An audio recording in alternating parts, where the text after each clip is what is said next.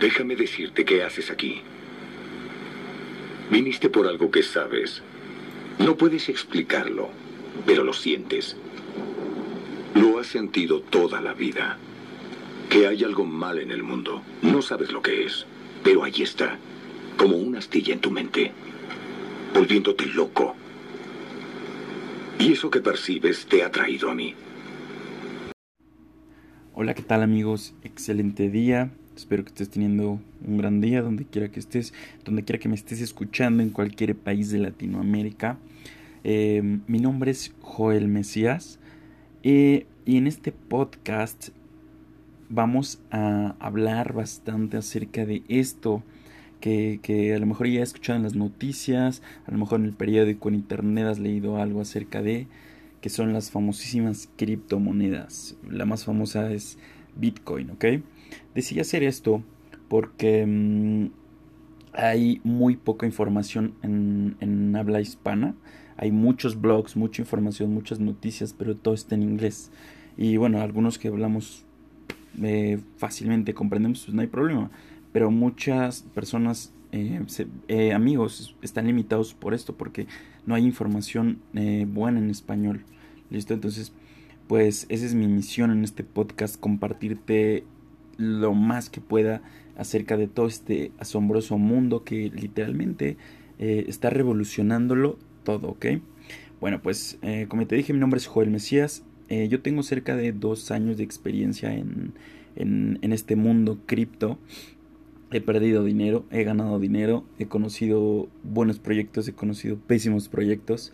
Entonces, también aquí en este podcast voy a vertir parte de mi experiencia para que no te pase lo mismo que a mí, ¿ok? Por no tener la información adecuada, por dejarme llevar por, por rumores, por, por las perlas de la Virgen que venden algunos, algunos personas, proyectos, pues perdimos dinero, ¿no? Entonces mi intención es eso, educarte, darte información correcta. Eh, obviamente tú puedes verificarlo, eh, busca Google, YouTube, ah, estamos en el ciclo de la información literal no puede detenerte nada, ¿no? Búscale, búscale, no me creas al 100% lo que te digo. Ay, ay, ay.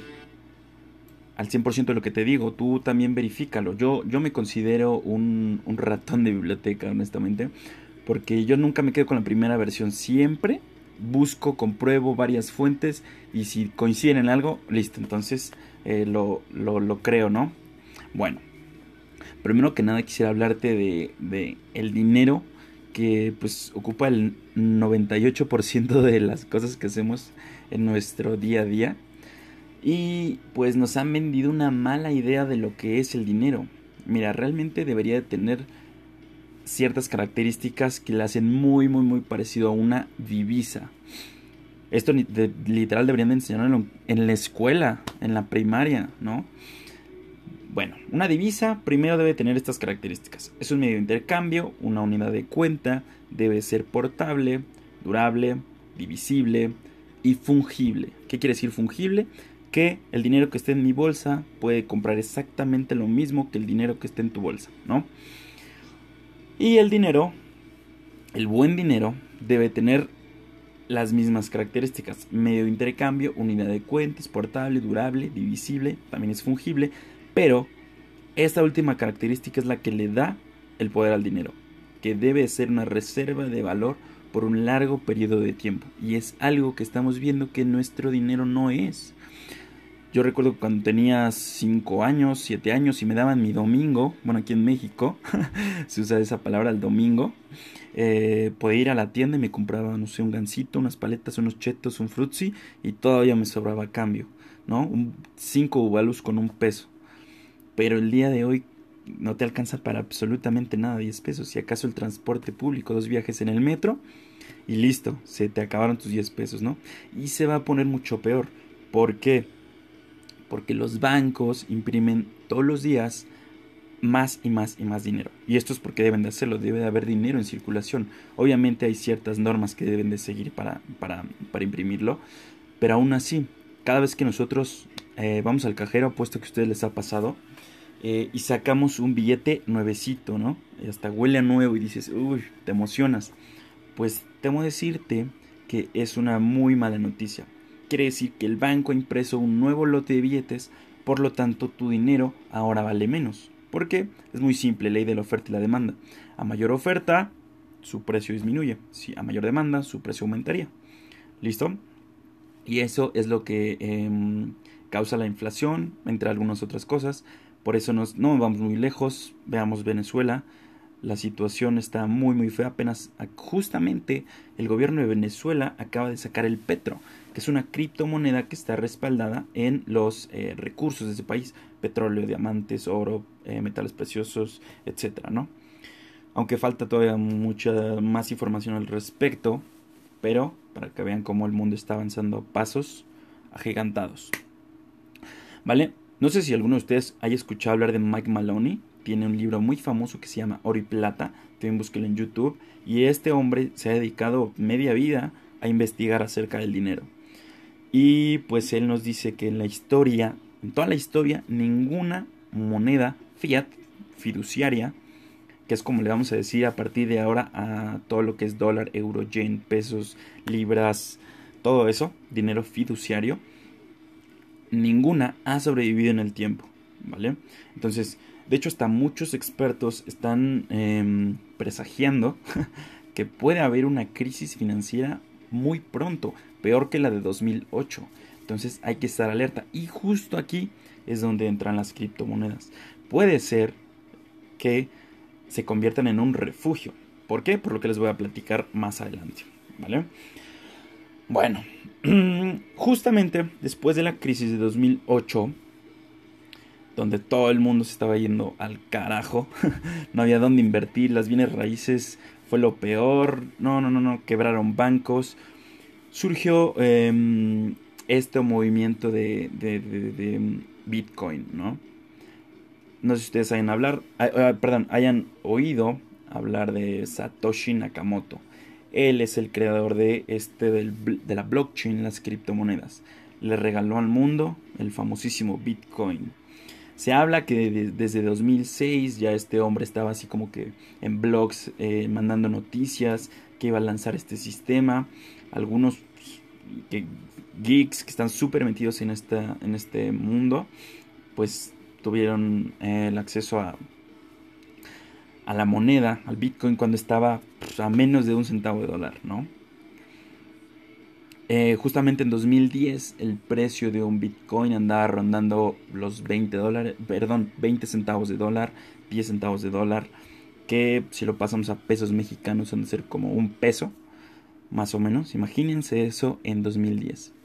El día de hoy, eh, un Bitcoin de hecho, estamos ahorita en, un, en, un, en una recesión, en una corrección muy fea de Bitcoin. Está cerca de los 6.150 dólares, cerca de los... Eh, ahora vamos a ver.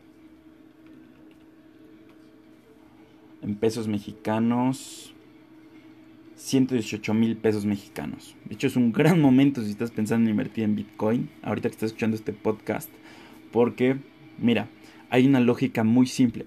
Tomé una mentoría con un, con un super crack que invierte en criptomonedas. Ha multiplicado, nos ha mostrado los em, resultados de sus inversiones. Y él nos compartió una lógica muy simple. Más adelante eh, voy a, hablarte, a decirte quién es este, este experto, este máster en cripto. Siempre le voy a decir el italiano, ¿vale? Y vamos a ver si más adelante puedo hacer una participación con él en este podcast para que lo escuches de viva voz toda la visión que él trae de cómo las criptomonedas están impactando todo, todo, todo. ¿Vale? Y él tiene una lógica muy simple y, y por la cual un Bitcoin sí o sí va a llegar a valer más de un millón de pesos. Hasta tal vez más de un millón de dólares. Porque esa es una de las características que hacen tan mm, valiosas, tan, tan interesantes, tan atractivas a las criptomonedas, que son de oferta limitada. ¿Por qué el oro vale lo que vale? Porque es limitado. ¿no? Hay cierta cantidad de ese mineral en el mundo y es muy difícil de extraerlo. Por eso es que el oro es dinero seguro. Las criptomonedas son literal el oro de Internet, porque cuando se crean su algoritmo las limita a una cierta cantidad determinada cantidad, no se puede hacer más de lo que dice ese código, fin, se acabó. Chao. De Bitcoin solo hay 21 millones de Bitcoins para todo el mundo. Y háganle como quieran, se acabó una vez que se hayan producido esos 21 millones. Actualmente eh, hay en circulación cerca de 17 millones. 17 millones 200 mil bitcoins. Entonces ya nos quedan menos de 5 millones disponibles. ¿Y qué es lo que pasa cuando algo es escaso? Su precio, más bien cuando algo es escaso y valioso, su precio se dispara. ¿Qué es lo que va a suceder? Miren, hay cerca de 35 millones de millonarios en todo el mundo. ¿Ok? Un Bitcoin se está volviendo tan valioso, tan, tan, más bien se va a volver como una Mona Lisa, como un algo que los millonarios van a querer tener, se los juro. Siempre eh, la gente quiere cosas, la gente adinerada los, quieren cosas que los demás no tienen acceso. Y si solamente hay 21 millones de bitcoins disponibles para 35 millones, si todos estos millonarios solo quisieran uno, un bitcoin nada más, por ende su precio alcanzaría más de un millón de dólares. ¿Listo? Entonces, em, hasta aquí el podcast de hoy, muchachos. Espero que les haya gustado. Em, búsquenme también en Facebook. Estoy como Joe Mesías. Yo como Joel, pero sin la L. Em, ahí también comparto información.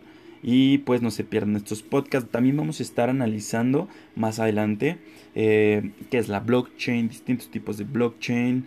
Eh, también más adelante monedas. Vamos a estar analizando eh, proyectos que traen todas estas monedas. Por ejemplo, les voy a hablar rapidísimo de, de Dent, que es una moneda que tiene muy poco que salió. Pero su objetivo es que gracias a la blockchain tú puedas literal comprar o vender datos de tu teléfono que te sobren o que necesites en cualquier parte del mundo. Esto es excelente porque usualmente un usuario desperdicia los paquetes de datos que ya no utiliza, pero tú podrías venderlos, ¿no? Apenas está en beta el proyecto, pero es muy, muy, muy interesante. Lunir también es otro proyecto eh, que me llama la atención un poquito, porque no sé si ustedes han escuchado hablar de Wikipedia. Todo el mundo ha usado Wikipedia alguna vez y vive gracias a las donaciones pues Lunir está planeando hacer algo como Wikipedia, pero en la cual los autores o los editores de la información reciben em, una recompensa en estas monedas, el Lunir, por esa información que están dando. Y eso está excelente, porque pues está recibiendo un beneficio la persona que está dando la información, ¿no? IOTA, algunos lo han escuchado, no sé, es el Internet de las cosas. Todo lo que utilice Internet y sea inteligente, va a utilizar las yotas más adelante. ¿No? Bueno, estos son algunos ejemplos. Hay muchísimos más proyectos, hay más de 1500 criptomonedas en las cuales podemos invertir, pero hay que analizar el proyecto, si a largo plazo tiene futuro, no nada más porque está subiendo. De lo contrario, vamos a perder dinero como lo he hecho yo, ¿vale? También vamos a estar analizando noticias importantes, comentarios, blogs, personas expertas en el tema y muchas cosas más, ¿vale? pues que tengas un excelente día, excelente tarde, excelente noche donde quieras que estés. Y, perdón, donde quiera que estés. Y no te pierdas el podcast, compártelo con tus amigos eh, que tengan dudas acerca de esto, que quieran saber más. Y tú también no te lo pierdas porque vas a, literal, te puedes convertir en un experto en el tema. Vale, pues un abrazo chicos, bendiciones, hasta luego.